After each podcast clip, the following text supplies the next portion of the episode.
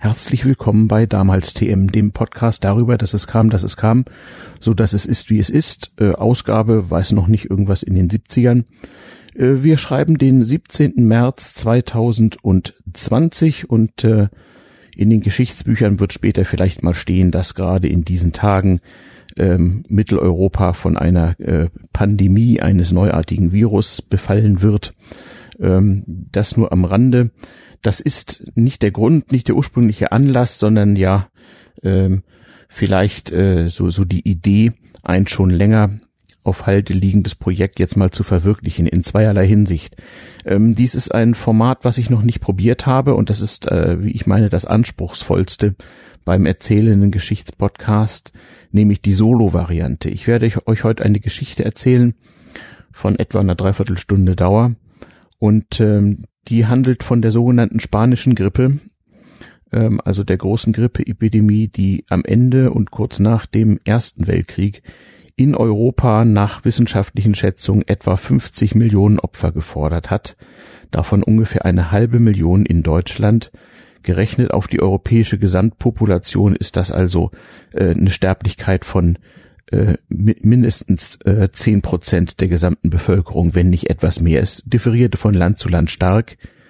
Also im damaligen Deutschen Reich mit damals etwa 60 Millionen Einwohner, wo man relativ genau zählen konnte und aufgrund des Krieges auch die meisten Menschen schon irgendwie erfasst hatte, wo es ein Meldewesen gab und so weiter, was ja im Rest Europas noch nicht so vorhanden war, kam man nach offiziellen Zählungen auf eine Zahl von über 400.000, aber unter 500.000 Toten, die man direkt der Grippe zugerechnet hat. Dunkelziffer mag es gegeben haben.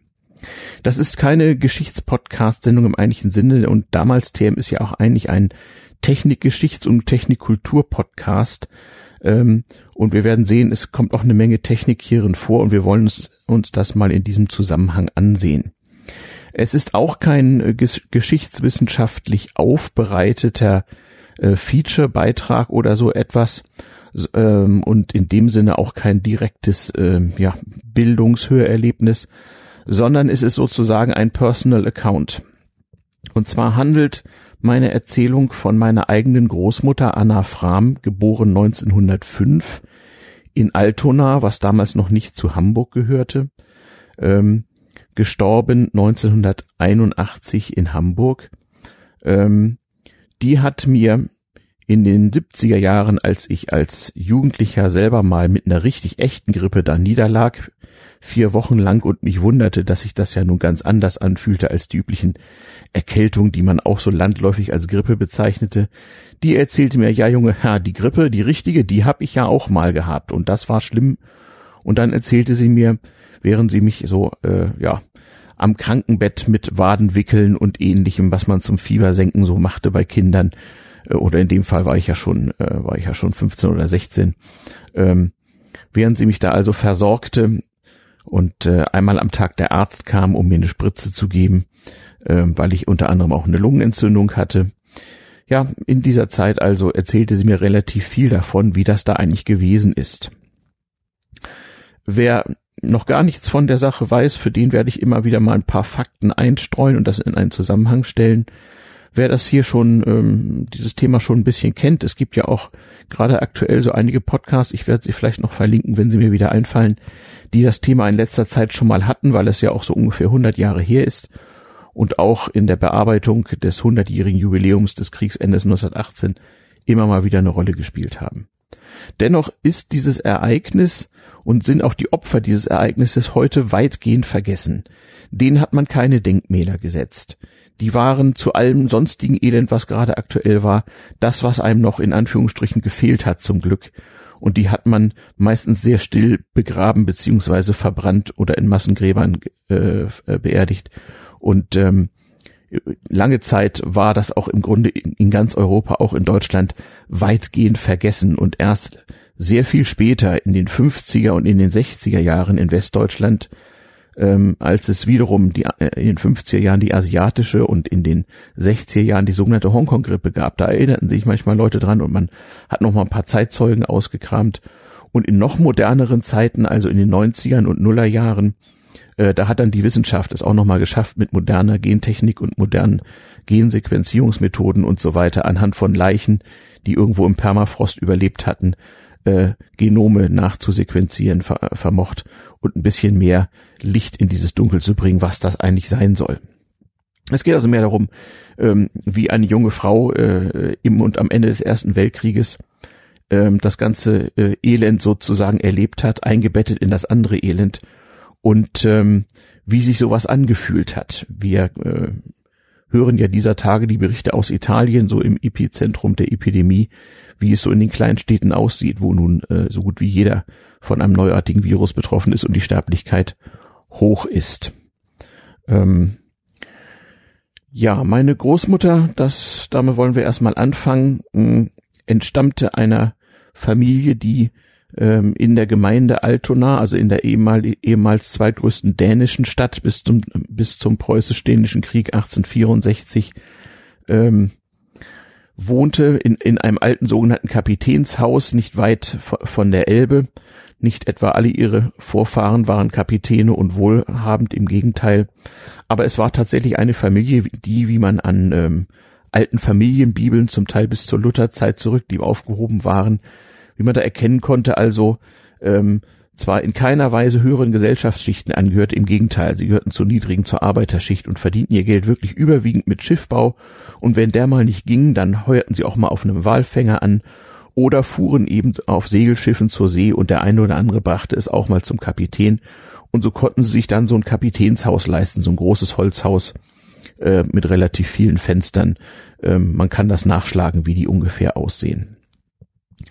Sie war eins von vielen Kindern, hatte sieben oder acht Geschwister, nicht alle haben überlebt, das war damals ja so üblich und sie war eine von, von den Jüngeren 1905 und musste wie so viele damals auch früh erwachsen werden, soll heißen, äh, sie hat die üblichen acht Jahre Volksschule damals gemacht und äh, ging dann noch ein Jahr auf die sogenannte Handelsschule, die gab es in der Variante ein Jahr und zwei Jahre, ein Jahr war so die einfachere, äh, die befähigte namentlich Frauen dazu, so als Kontoristin im Büro zu arbeiten und die zweijährige Handelsschule, äh, besonders wenn man sie auf die zehnjährige Realschule obendrauf tat, das war dann fast Abitur, da konnte man dann in der Wirtschaft durchaus schon höhere Positionen bekleiden. Aber davon war keine Rede, da hätte es wohl auch ein bisschen an Bildung gemangelt. Meine Großmutter war, war keine dumme Frau, im Gegenteil, aber ähm, von großer Bildung kann da keine Rede sein. Vieles hat sie sich später angeeignet. Denn wie das damals auch so war, ähm, es war ein Teil des Lebensstils, dass äh, ihre Familie äh, zu Kaisers Zeiten zu großen Teilen der Sozialdemokratischen Partei angehörte, soweit sie eben Werftarbeiter und Schiffsbauer waren. Da war das sehr, sehr, sehr verbreitet. Und ähm, man muss sich die damalige SPD als eine durchaus staatstragende und im Inneren durchaus konservative Partei vorstellen. Es war ein, es war etwas ganz Besonderes, dass meine Großmutter, als sie wie üblich im Alter von 16 Jahren brav äh, der Partei beitrat, mitten im Krieg, ähm, der Partei, die damals äh, ja gerade dabei war, sich zu trennen in SPD und USPD ähm, oder sich getrennt hatte und in fürchterlichen äh, Kämpfen lag. Also dieser Partei beizutreten äh, bedeutete auch ähm, ja die Bekenntnis zu einem gewissen Lebensstil. Es gab eben auch Arbeitervereine, Arbeitersportvereine, Arbeiterbildungsvereine und man machte also alles in seinem eigenen sozialen Milieu. Die Männer zogen in den Krieg, die meisten, äh, viele taten das freiwillig und äh, die allermeisten hatten auch nichts dagegen. Viele aus ihrer Familie taten das deswegen nicht, weil sie halt äh, im, im Hamburger Hafen auf den Werften zu arbeiten hatten und die Schiffe am Laufen zu halten. Und da war das eine oder andere zu tun, auch in kriegstechnischer Hinsicht, so dass äh, einige gar nicht nach Belgien oder Frankreich an die Front kamen, sondern dort eben als, wie man sagte, unabkömmlich gestellte ihren Dienst taten. Ähm, was sie mir auch noch erzählt hat, ist, als wir irgendwann, das war noch später mal so zu Hause fragen mussten, was unsere Großeltern eigentlich 1945 so gemacht hätten, ähm, da erzählte sie unter anderem, ach Junge, Hunger, ja, Hunger und Lebensmittelkarten gab's schon, aber weißt du, gehungert habe ich 1918, 1945 war das vergleichsweise harmlos. So, sie drückte sich noch ein bisschen anders aus. Äh, und in der Tat, ähm, Das Jahr 1918, als die spanische Grippe auftauchte und auch über Frontsoldaten nach Deutschland kam, war für die Zivilbevölkerung ein Hungerjahr. Durch die Blockade der Kriegsgegner konnte das Deutsche Reich einfach nicht genügend Lebensmittel erzeugen. Und es war alles sehr, sehr, sehr knapp. Und insbesondere äh, der erste Nachkriegswinter 1819 war also am Rande der Hungergroßkatastrophe, man kann es nicht anders sagen. Und dazu gesellte sich dann eben in insgesamt drei Wellen, so erlebte das meine Großmutter, zeitlich ein bisschen anders eingeordnet, als wie es so in den heutigen Geschichtsbüchern steht, in drei Wellen die sogenannte spanische Grippe. Und man merkte erstmal nichts davon, wie auch. Wie muss man sich diese Zeit vorstellen? Informationen bekamen die Leute gerade auch am Rand von so einer großen Großstadt relativ problemlos mindestens zweimal täglich per Zeitung. Ja, Zeitungen erschienen durchaus zweimal täglich und ähm, die kaufte man sich auch, die kosteten fünf Pfennig oder so. Das war nun nicht ganz wenig, nicht? Der Stundenlohn eines Arbeiters war vielleicht 50 Pfennig oder wenn es ein besonders guter Facharbeiter war, auch mal eine Mark die Stunde.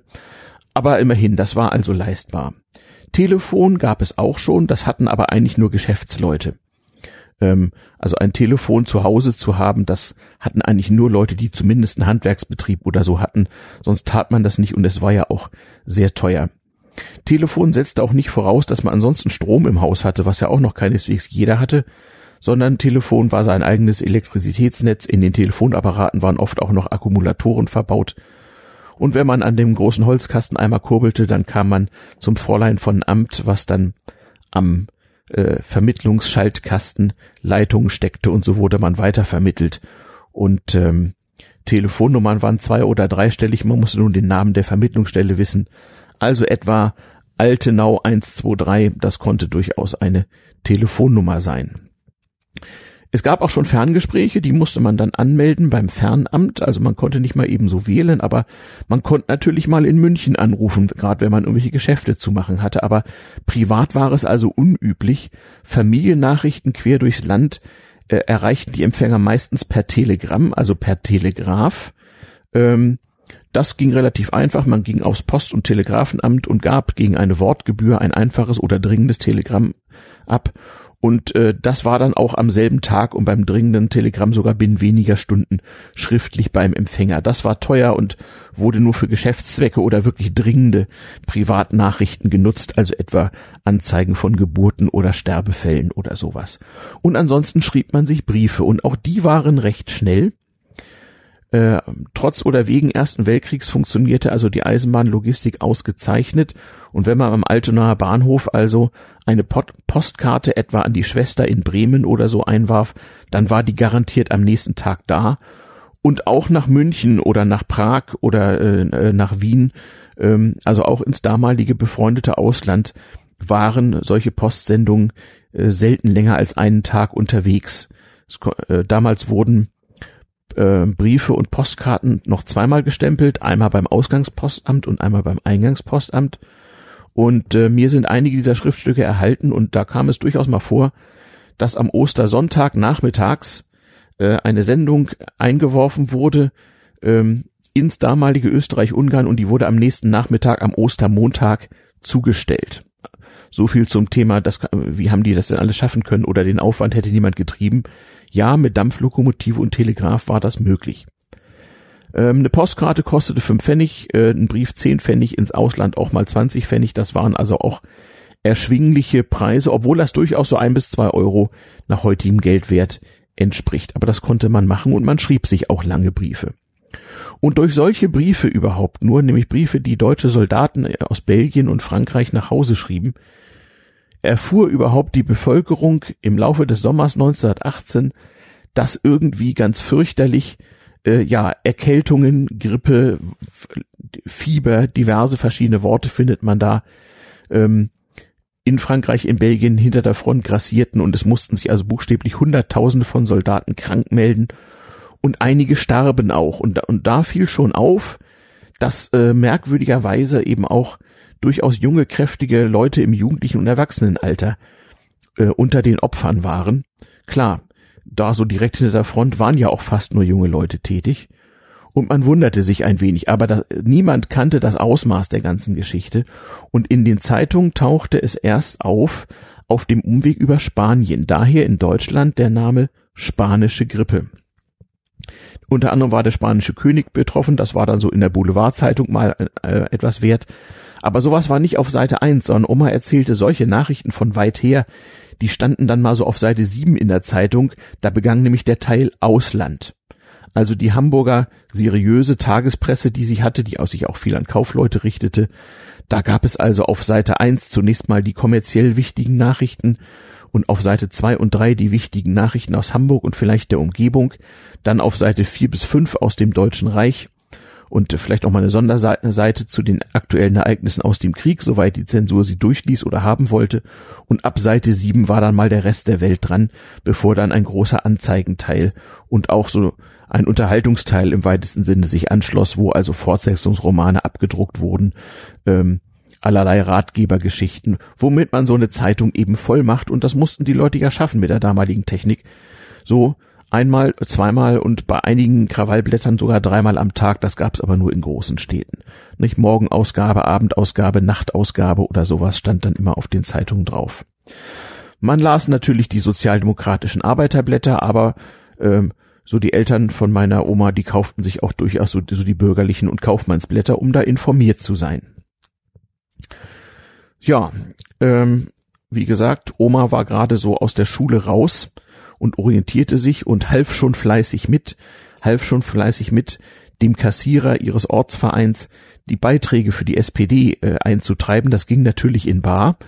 Und ähm, da war es manchmal günstig, bei den etwas bärbeißigen ähm, Werftarbeitern beim Beitrag kassieren ein junges Mädchen vorzuschicken. Wenn die dann weggeschickt wurde, weil sie keine Lust hatten zu bezahlen, dann kamen halt zwei verdiente Genossen und dann gab es, wie Oma sich ausdrückte, ein ehrliches Arbeiterwort. Das hieß also, dann kriegte der ordentlich die Fresse poliert und hat es dann auch eingesehen, dass er wohl mal Beitrag zahlen sollte. Und ähm, es war eine Sensation, als sie dann 1921 so offiziell in die SPD eintrat, dass sie relativ schnell in ihrer Abteilung, das war so die kleinste Organisationseinheit der SPD damals, so gleich zur zweiten Kassiererin oder sowas ernannt wurde. Das war etwas unerhört, dass es eine Frau noch dazu so jung ähm, so ein wichtiges Amt hatte. So war das damals mit den äh, Frauen und gar den jungen Frauen. Aber das hat ihr eine Menge genützt. Sie hat dann eine Menge Leute kennengelernt, die sie zu einiger Bildung äh, gebracht haben. Gleichwohl hat sie ähm, zunächst mal überlegt, okay, was mache ich jetzt? Ins Büro gehen wäre eine Möglichkeit gewesen. Nun war ja auch massive Wirtschaftskrise und sie überlegte sich dann auch, okay, was wird denn immer gebraucht? Wo hast du Arbeit? Also irgendwie in die Fabrik gehen, das war ihr nun gar nichts. Dafür hatte sie auch die Handelsschule besucht. Und weil es nicht so richtig viele Auswahlmöglichkeiten gab, begann sie erstmal eine Lehre bei einem Frisiersalon ähm, und das mit einigen Erfolgen, nämlich bei einem etwas besseren Frisiersalon, wo also auch so die Damen der höheren Gesellschaft sich damals mit absonderlichen elektrischen Apparaturen so die Dauerwellen machen ließen und die Haare färben und das war alles mit fürchterlicher Chemie verbunden und da musste man schon ein bisschen aufpassen. Und da kam sie irgendwie gerade recht. Gleichzeitig war ja auch die Inflation. Nicht? Also äh, der Lohn wurde nicht nur täglich, sondern zum Höhepunkt dann also zweimal am Tag ausgezahlt, mittags und abends. Und von dem Mittagslohn für, für einen halben Tag musste man sehen, dass man noch irgendwo ein Stück Brot in der Bäckerei kriegte, weil abends äh, reichte also so ein halber Tageslohn schon nicht mehr für ein Stück Brot, weil die Preise sich hatten sich dann schon wieder verdoppelt an einem halben Tag. Gleichzeitig der ganze Wirrwarr mit deutscher Revolution, mit Freikorps und Arbeiterkompanien und wechselnden Machthabern in unterschiedlichen deutschen Städten. In Hamburg ging das alles relativ gesittet, aber auch da gab es durchaus Ärger. Und man musste schon mal sehen, dass man von der Straße wegblieb, um nicht aus Versehen mal pauschal mit erschossen zu werden. Aber in Hamburg hielt sich das alles einigermaßen in Grenzen. Und in diesen Wirrnissen, die aber durchaus eine gewisse Organisation hatten, also äh, so das bisschen Nahrung wurde schon einigermaßen organisiert verteilt, Zeitungen erschienen, das Telefon funktionierte, ähm, da konnten schon Nachrichten äh, zueinander äh, kommen und äh, es trafen sich ja auch Leute eben zum Beispiel bei der SPD und bei anderen Organisationen in Sportvereinen und so weiter. Es gab neben der langen Arbeitszeit eben schon ein organisiertes Freizeitleben der Leute und es waren ja auch wirklich bewegte Zeiten. Gleichwohl hatte das mit der Grippe niemand so richtig auf dem Schirm, aber die verbreitete sich also bereits im Jahr 1918 rasend ähm, auch über Deutschland und bereits ähm, so bei Kriegsende und in den äh, etwas sehr unsicheren Wochen danach merkten die Leute schon, verdammt nochmal, also dieses Jahr ist das mit der Grippe aber wirklich schlimm, du meine Güte. Ähm, ganz viele Leute erkranken und relativ viele starben eben auch. Ähm, es raffte auch eine ganze Menge jüngerer Leute hin, die schwer verletzt in Lazaretten untergebracht waren. Es gab ja 1918 nochmal große Offensiven und dementsprechend viele Zehntausend Schwerverletzte, die also in der Heimat irgendwie gepflegt wurden, die irgendwie nur noch ein Bein hatten oder erblindet waren oder was auch immer. Und in diesen Lazaretten äh, hauste dieser Virus, das wusste man damals noch nicht, dass, dass es ein Virus war, hauste dieser Krankheitserreger also fürchterlich. Den Ärzten war schon klar, das ist irgendwie eine Epidemie und die versuchten auch das durch Aufteilung und äh, äh durch möglichst gleichmäßige Personalbesetzung einigermaßen zu verhindern, aber natürlich erkrankten auch die Krankenschwestern, obwohl die sich dann schon versuchten mit Handschuhen und Schutzmasken und allem so ein bisschen zu schützen. Und ähm, ja, es starben dann also zunächst mal auch viele von denen, die man sowieso nicht gesehen hat. Also man wusste zwar, ja, da ist eine Turnhalle, aber da ist ein Lazarett drin, die wird nicht benutzt und in langen Bettenreihen lagen da dann halt verwundete Soldaten und zunehmend dann ebenso Grippeopfer. Vor allem als im Jahr 1919, so sagt es meine Oma, die sagte also, sie hätte es erwischt in der zweiten Welle im Sommer 1919, ganz ungewöhnlich sozusagen Sommergrippe. Und sie hätte also vier Wochen lang äh, so sozusagen Blut und Wasser geschwitzt und Blut gespuckt. Äh, sie hätte eine, für, binnen weniger Tage ganz schlimm Fieber gekriegt und dann auch eine Lungenentzündung. Und die war natürlich gefährlich, weil es gab noch keine Antibiotika im heutigen Sinne kein Penicillin sowieso nicht, auch noch kein, so richtig keine Sulfonamide, aber so ein paar Vorläufermedikamente. Und da war sie relativ gut dran, da kannte sie Leute auch wieder aus ihrer Partei und einen Apotheker und so. Und sie bekam also zumindest halbwegs anständige, nicht bloß Aspirin, sondern auch stärkere fiebersenkende Medikamente und entzündungshemmende Medikamente. Das hatte man schon. Und äh, es gab auch viele Leute, die fürchterliche Atembeschwerden hatten. Es gab zwar noch keine Beatmungsgeräte im heutigen Sinne, aber Sauerstoffflaschen und Sauerstoffmasken, das hatte man schon, gerade in den Lazaretten, nämlich für die Gasopfer, denen vom Giftgas Teile ihrer Lunge weggeätzt worden waren. Die brauchten bei ihrer Genesung Sauerstoff. Und man merkte recht schnell, dass die Leute, die schwer an Lungenentzündung äh, äh, ja, betroffen waren, dass die also äh, profitierten davon, wenn man ihnen ab und zu mal Sauerstoff gab. Ja, und in so ein Lazarett, eine ehemalige Schule oder eine zweckentfremdete Schule, kam sie dann also auch und sie meint, sie hätte echt nur überlebt durch geriebenen Apfel und Sauerkraut. Das waren so die damaligen zur Verfügung stehenden Vitamin C-Spender, sonst gab's ja nichts. Ähm, und das enthielt ja auch beides recht viel davon und viel anderes konnte und wollte sie auch gar nicht essen. Also Appetitlosigkeit war auch ein Syndrom. Die eigentliche Grippe, sagt sie, die hätte sie in wenigen Tagen abgemacht, aber die folgende Lungenentzündung, die hätte sie also fast dahin gerafft. Und viele Leute um sie rum starben also auch, weil sich ihre Lunge mit Wasser und mit Blut füllte und sie buchstäblich im eigenen im eigenen Wasser erstickt sind. Das gluckerte richtig, sagt sie. Und zwar in recht kurzer Zeit. Also es war einigermaßen grausam. Sie bekam natürlich auch keinen Besuch sondern es haben sich tatsächlich nur Krankenpfleger und Krankenschwestern so auf möglichst Abstand ihr genährt. Ähm, sie konnte äh, Sachen wechseln, nicht wahr, äh, äh, den, den Nachttopf benutzen ähm, und ansonsten sich möglichst wenig von ihrem Krankenbett wegbewegen und außer ein paar Zeitungen zu lesen und ein paar Bücher hatte sie auch nichts. Wie gesagt, Nachrichten verbreiteten sich wenig, man konnte Briefe schreiben, ja, mit Mühe, nicht? Die wurden dann auch erstmal desinfiziert mit so ganz fiesen chlorhaltigen äh, Desinfektionsmitteln, was man damals eben so hatte. Und man war schon froh, wenn man mal einen Brief kriegte. Vor allem, wenn es einem dann so nach zwei, drei Wochen langsam besser ging und nach vier Wochen konnte sie also aus diesem Lazarett da entlassen werden.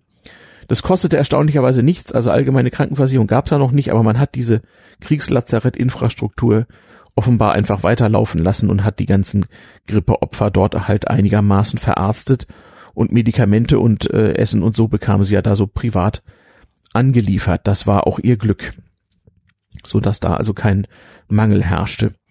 Und sie sagt also, ja, es war schönster warmer Sommer und sie war also einigermaßen äh, ja durch, würde man heute sagen, damit konnte also mehrere Wochen nicht zur Arbeit gehen und äh, ihre Chefin äh, hat fast schon nicht mehr damit gerechnet, dass sie nochmal in ihrem Frisiersalon auftaucht und sie hatte irgendwie auch ein paar Kilo abgenommen, sagte sie.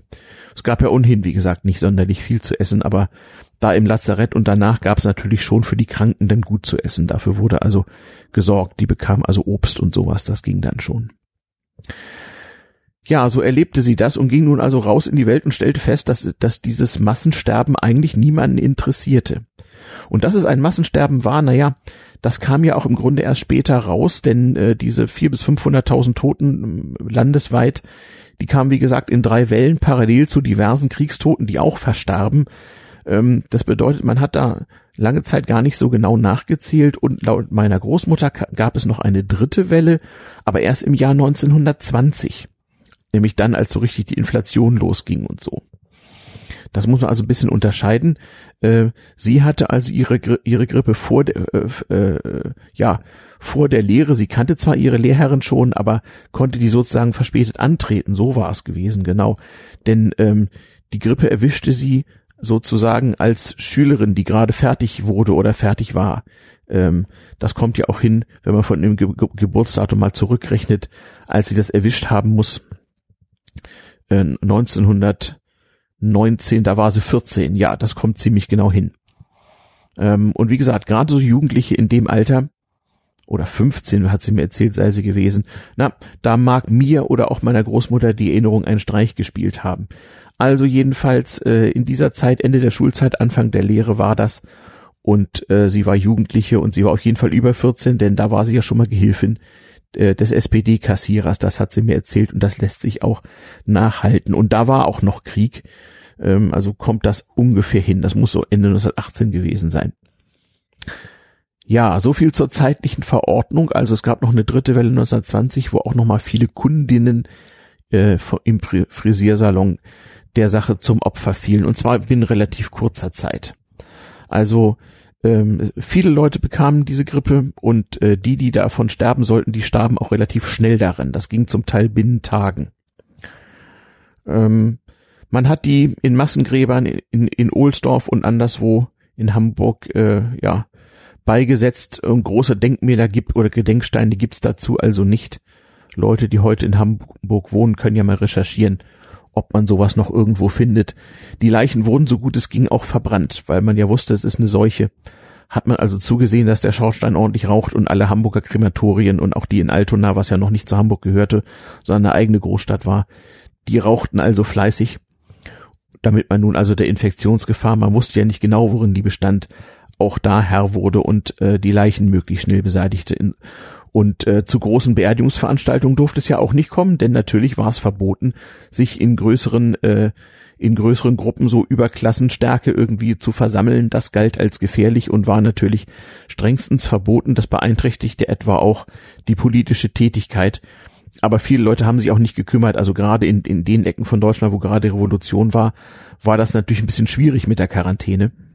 Ähm, und da der Bevölkerungsaustausch und die Reisetätigkeit prozentual noch nicht so hoch war wie heute, ging das mit der Verbreitung des Virus auch so ein bisschen in Zeitlupe. Man konnte da richtig sehen im Nachhinein, wie irgendwie sich so Hotspots bildeten, wenn mal wieder Leute gereist waren und dann in einer kleinen Stadt plötzlich so, so eine kleine Mini-Epidemie binnen weniger Wochen ausbrach. Aber wie gesagt, niemand hat das großartig äh, im Grunde sich äh, vor Augen geführt. Ähm, es dauerte eine ganze Weile, bis Leute so zwei und zwei zusammenzählten und Leute hatten dann natürlich auch, auch Angst davor und wer konnte, äh, der floh irgendwo aufs Land oder so. Das gab es also durchaus auch, dass wohlhabende Hamburger Bürger mal so ins alte Land, das ist eine Obstanbaugegend in der Nähe von Hamburg, oder in, in so Erholungs- und Kurorte an der Ostsee fuhren in der Hoffnung, dass da oder an der Nordsee auch, so dass da die die Grippe vielleicht nicht so grassieren und wüten wurde. Aber kaum einer konnte sich leisten, mal für ein Jahr lang zu verschwinden, namentlich nicht in der damaligen Zeit, wo dann ja auch durch die Inflation viele Leute ziemlich schnell, ziemlich massiv verarmten. Ja, und ansonsten ging das Leben eben irgendwie weiter, auch wenn nochmal so gefühlt zehn Prozent der aktiven Bevölkerung starben, nachdem vorher schon zehn Prozent der aktiven Bevölkerung nicht mehr aus dem Krieg wiedergekommen war. Da herrschte natürlich auch Arbeitskräftemangel. Das war auch insoweit ein ganz guter Aspekt, sagte meine Großmutter, aus ihrer Sicht als junge Erwachsene, denn sie bekam also berufliche Möglichkeiten, die sie sonst nicht gehabt hätte. Sie konnte also nach der Friseurlehre mit Gesellenbrief erstmal ein bisschen im Büro arbeiten, da war sie dann doch neugierig, weil dann hatten ja endlich alle Strom und das Radio kam auf, Radioapparate waren furchtbar teuer und mit großen Mühen wurde in ihrer Familie einer angeschafft, noch so mit Detektor, wo man mit Kopfhörer hören musste. Und es gab auch nur so zwei oder drei Sender, die man hören konnte, aber immerhin, ähm, das war dann so am Ende der Inflationszeit. Und ähm, sie war an dieser Technik durchaus interessiert, auch an der Bürotechnik und lernte dann das also fleißig ähm, und ging dann aber nach einem kurzen Intermezzo im Büro, nachdem sie sich auch ein bisschen Geld verdient hatte, relativ schnell auf die Meisterschule, um also äh, äh, Friseurmeisterin werden zu können und einen eigenen Salon zu eröffnen. Und weil sie ein Jahr auf der Handelsschule gewesen war, das war sehr gut, das wurde ihr angerechnet, war diese Meisterschule auch relativ kurz. Also früher war es so gewesen, dass man nach der Lehre erstmal als Geselle einige Jahre zu arbeiten hatte und dann irgendwann durfte man einen Antrag stellen und musste eine Prüfung machen, äh, nun also zur Meisterschule gehen zu dürfen und die dauerte auch mehrere Jahre. Das wurde alles drastisch verkürzt, denn man brauchte ja nun einmal Personal. Und in den sogenannten goldenen 20er Jahren, die so in Deutschland etwa zwischen 1924 und 1929 zu verorten sind, in der Zeit gelang es ihr dann auch, einen eigenen Frisiersalon aufzumachen und zu betreiben. Sie hat dann später nach der Heirat mit meinem Großvater diesen Beruf völlig aufgegeben, aber ich erinnere mich noch gut, wie sie meinem Bruder und mir als kleine Kinder zu Hause immer die Haare geschnitten hat. Das verlernt man also offensichtlich nicht und das konnte sie also auch 50 Jahre später noch völlig problemlos so im Badezimmer mit dem Bettlaken als Umhang an äh, meinem Bruder und mir mal kurz bewerkstelligen und meinem Opa schnitt sie natürlich auch die Haare. Wieso auch nicht? Zurück zur spanischen Grippe. Ähm, man hat, wie gesagt, dieses Ereignis relativ schnell unter all den anderen vergessen. Auch wenn man alte Zeiten an, äh, Zeitungen anguckt, es steht nicht sehr viel drin. Man kann ja in deutschen Zeitungsarchiven durchaus problemlos bis in die Kaiserzeit zurück jeden Tag die Zeitungsausgaben nachlesen, auch in vielen deutschen Bibliotheken. Ähm, in der Tat ist äh, während des Krieges wurde gar nicht berichtet, es gab ja Zensur. Es kamen vereinzelt mal vor Berichte aus Spanien, weil da, wie gesagt, äh, konnte berichtet werden. Spanien war neutral, war nicht im Ersten Weltkrieg. Die Leute wussten nicht so viel davon und äh, ja, den Unterschied zwischen Viren und Bakterien wusste man noch nicht. Man wusste, okay, irgendwie Seuche, sowas wie Grippe hat, kannte man natürlich ohnehin. Und die sei nun also besonders schlimm ausgefallen. Und es dauerte also eine ganze Weile, bis zusammengerechnet wurde und festgestellt, oh weia, das waren ja richtig viele Leute.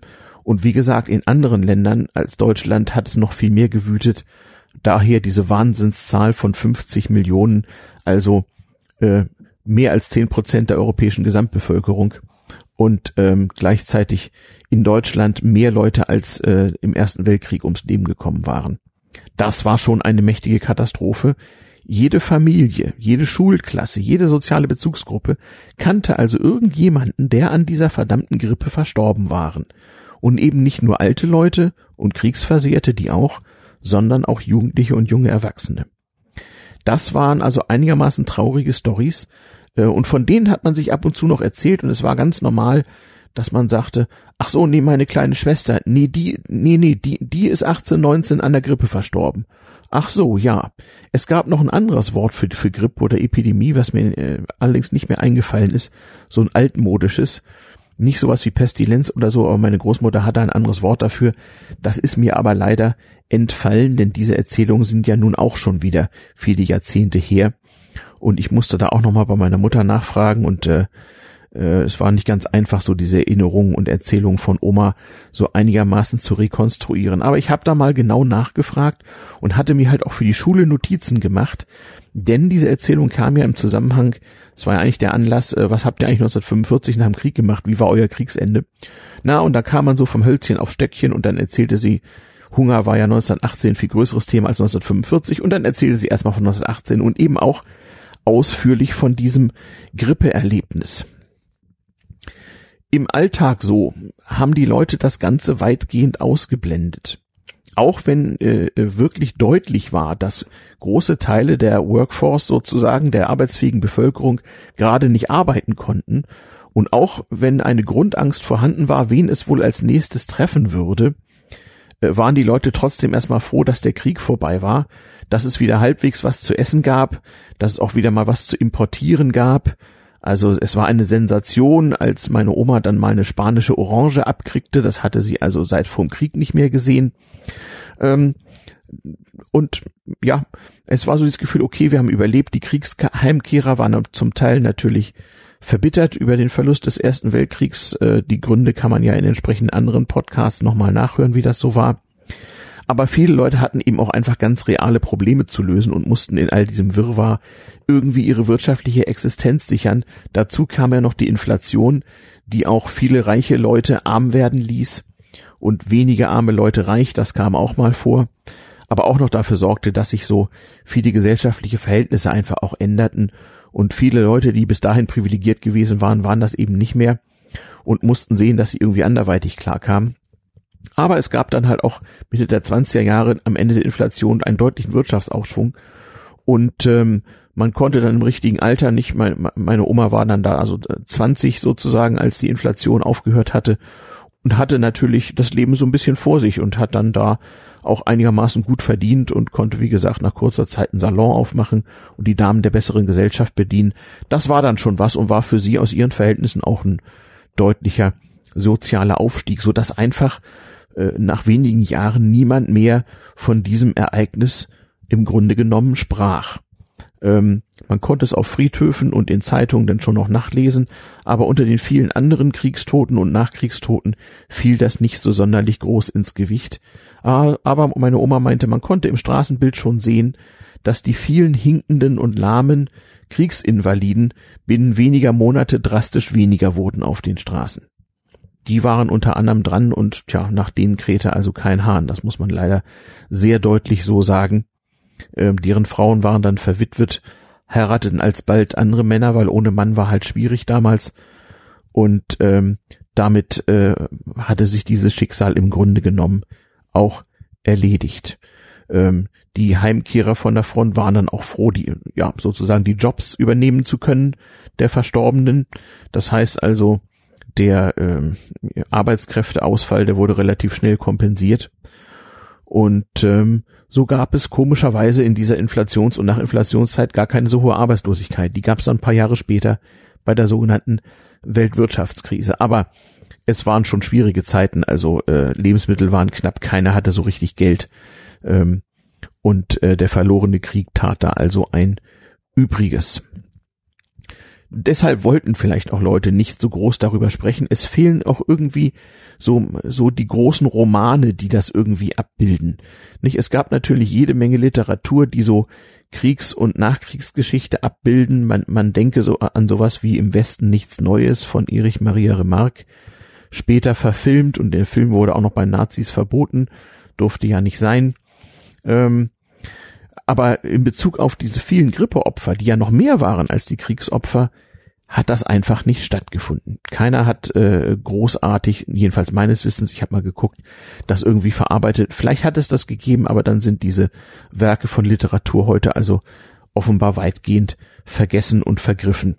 Und ähm, naja, das 20. Jahrhundert ging ja stürmisch weiter, nicht? Also Weltwirtschaftskrise, äh, Nazi-Zeit, Zweiter Weltkrieg, Nachkriegszeit, Kalter Krieg, hat die Leute ja auch in Atem gehalten, so dass diese Episode äh, dieser gro ersten großen Epidemie nach langer Zeit in Hamburg war das also die erste schlimme Seuche nach der Hamburger Cholera in den 1830er Jahren. Ähm, war das also zwar ein, ein wichtiges Ereignis, aber es geriet sehr, sehr schnell in Vergessenheit und wurde im Grunde auch nicht großartig aufgearbeitet die, die es betraf, hatten Pech und die, die es nicht betraf, versuchten möglichst schnell die Sache zu vergessen, nachdem sie sie vorher ignoriert hatten. So also der Personal Account, das persönliche Erleben und Berichten meiner Großmutter ähm, aus ihrer Jugendzeit äh, mit erheblichem, also damals etwa 50-jährigem zeitlichen Abstand. Also diese Erzählung, diese ausführlichen Erzählungen, ähm, die hat sie mir also gemacht. Ja, das muss so Mitte, Ende der 70er Jahre, Mitte der 70er Jahre gewesen also etwa 50 Jahre später. Und Oma hatte viel zu erzählen, gutes Gedächtnis, auch eine Menge Geschichtsbildung dann inzwischen.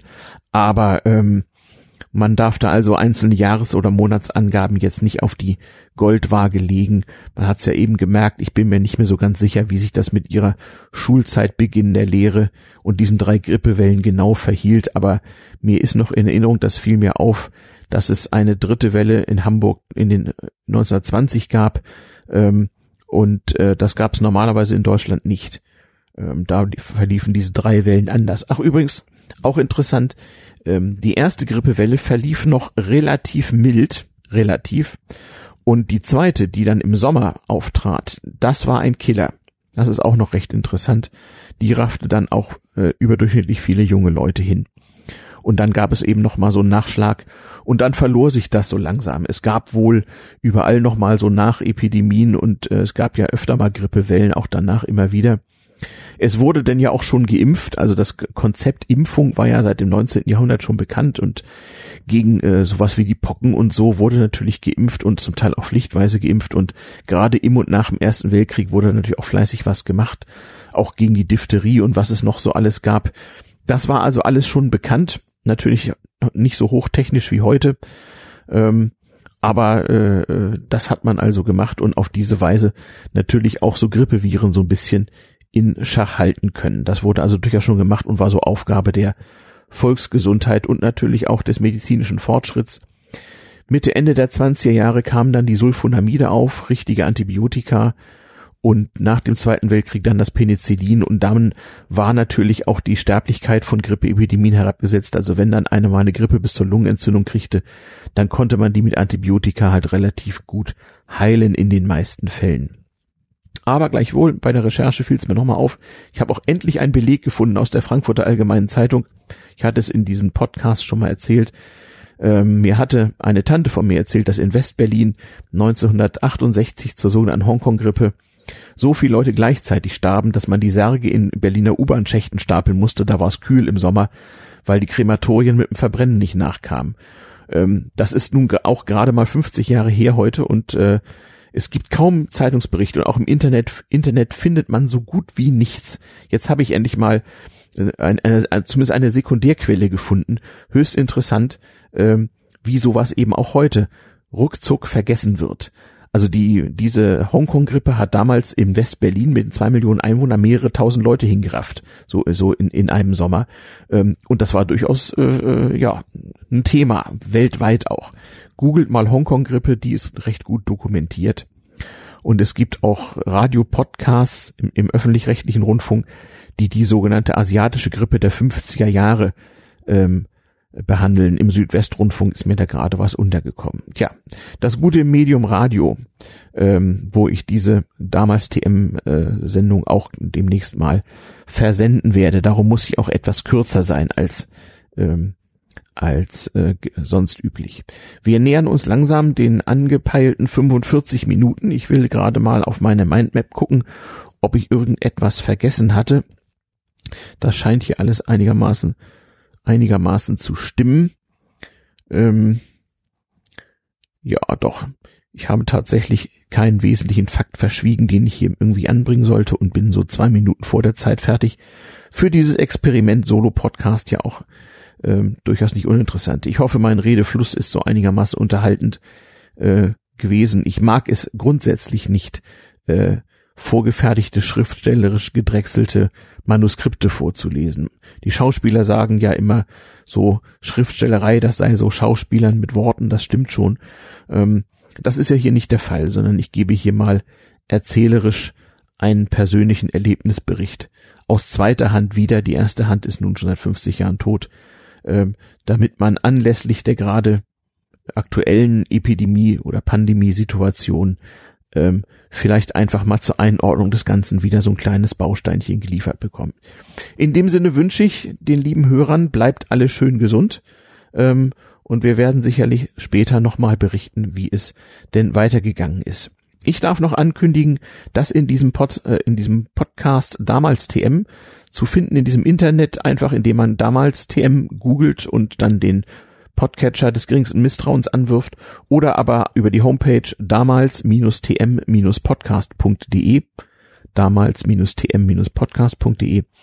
Ähm, da wird äh, nicht nur äh, diese Sendung erscheinen, sondern auch äh, eine sozusagen Folgesendung. Ich werde mich mit dem damals TM Stammgast Frank Wunderlich Pfeiffer, seines Zeichens Physiker, Ingenieur und äh, Wissenschaftsjournalist, zusammensetzen. Der hat nun aus ähm, äh, aktuellen Gründen mal etwas genauer über äh, Grippe, Epidemie und ähnliches recherchiert und wir werden noch mal ein bisschen historische und äh, sonstige Fakten nachliefern. Das kann der Frank ja immer besonders gut. Das wird sozusagen eine Folgefolge dieser Folge werden und die möchte ich damit den Hörern auch noch mal äh, ans Herz legen. Ähm, ebenso erscheint diese Sendung zum zeitsouverän nachhören, auch im Podcast zur Radiosendung unter hybrehybr.de. Damit soll es genug sein. Bleibt uns gewogen. Ähm, Radiosendung immer in Berlin und Potsdam am dritten Dienstag im Monat um 21 Uhr. Damals TM in diesem Internet, meistens zum Monatswechsel, meistens einmal im Monat, so wie eben Themen und Gäste anfallen. Ich bedanke mich bis zum nächsten Mal. Es verabschiedet sich der Ajuvo.